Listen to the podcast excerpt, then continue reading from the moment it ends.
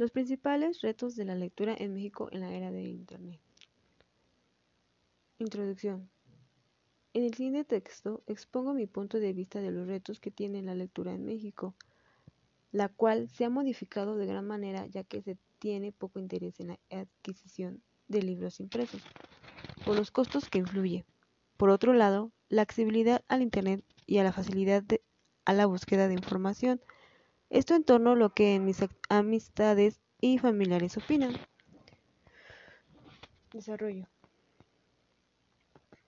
En primer lugar, la lectura representa un factor muy importante ya que es principal pilar para la adquisición de conocimientos y aprendizajes en las que el autor expone sus vivencias y creencias.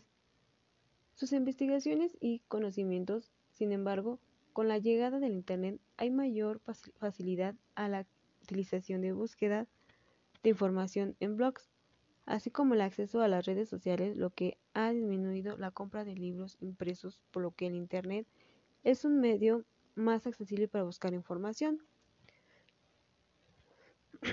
Por otro lado, diversos promotores y educadores promueven e impulsan la cultura de la lectura y a pesar de los esfuerzos para fomentar la lectura e inculcar el gusto por los libros impresos, el, índice de lectores disminuye, por lo que surgen diversas estrategias. De ahí que se realicen las famosas ferias de libros para persuadir a la población y acercarla a la lectura.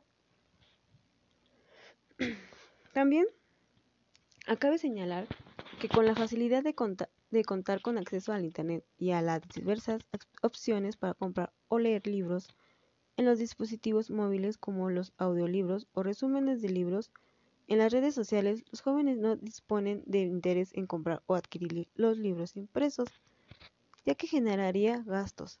Después de todo, en Internet encuentran fácilmente temas de su interés. Conclusión. Por último, considero que en la actualidad, la actualidad existen distintas opciones en la red para acceder con mayor facilidad a los recursos digitales, como por ejemplo la finalidad de libros y aplicaciones, las cuales, los cuales perdón, nos comparten textos literarios intereses diversos y gratuitos. Sin embargo, considero en mi opinión personal que no necesariamente se detengan que comprar libros impresos, ya que existen también intercambios de libros y ventas de garaje en donde los precios son muy económicos. Gracias.